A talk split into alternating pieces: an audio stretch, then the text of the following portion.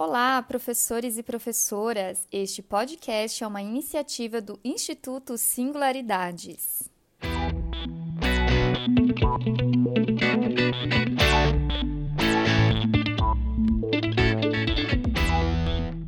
Este episódio de podcast faz parte da série de cursos Neurociência na Escola. Meu nome é Adriessa Santos, eu sou mestre em Ciências pela USP, especialista em Neurociência e Educação, pós-graduada na Moderna Educação pela PUC, bióloga pela UMC e graduanda em Pedagogia pelo Mackenzie.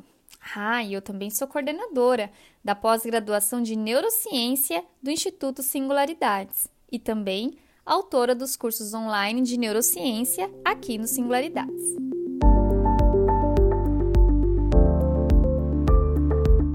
Episódio de hoje, conversaremos sobre a relevância do conhecimento das habilidades das funções executivas como componentes cruciais para nós, professores. Entender sobre esse assunto é muito bacana. Vamos lá? Olha, pessoal, eu me lembro quando eu aprendi sobre funções executivas.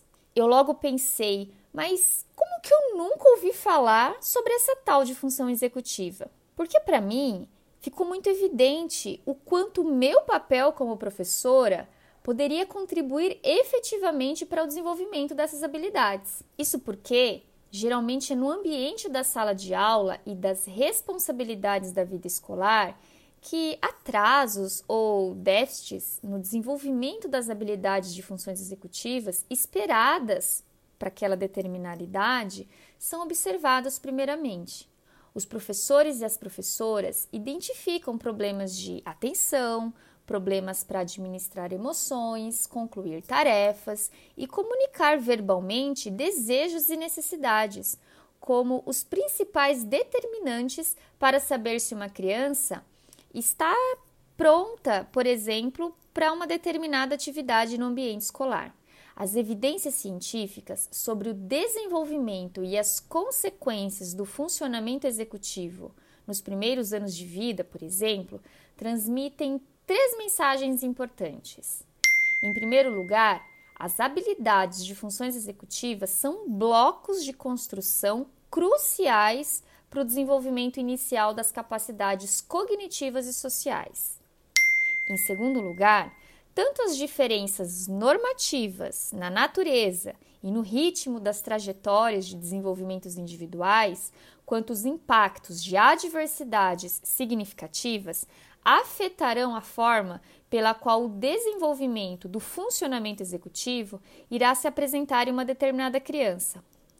E em terceiro lugar, as várias intervenções focadas no apoio ao desenvolvimento de habilidades específicas da função executiva têm demonstrado pelo menos uma eficácia no curto prazo, com a prova crescente de que elas podem também ter impacto sobre outros aspectos da aprendizagem.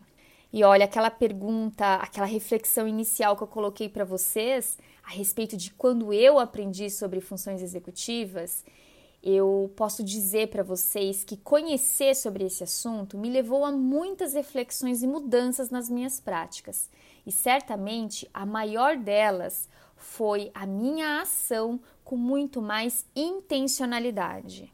De fato, conhecer sobre essas habilidades e o papel que eu, enquanto professora, e agora o seu, enquanto professor ou professora, ou enquanto família, enquanto cuidador ou cuidadora, também podem ser muito relevantes para o desenvolvimento dessas habilidades nas nossas crianças. E vamos chegando ao final do episódio de hoje. Muito obrigada por me acompanharem no assunto e eu fico por aqui. Até o próximo episódio e bons estudos!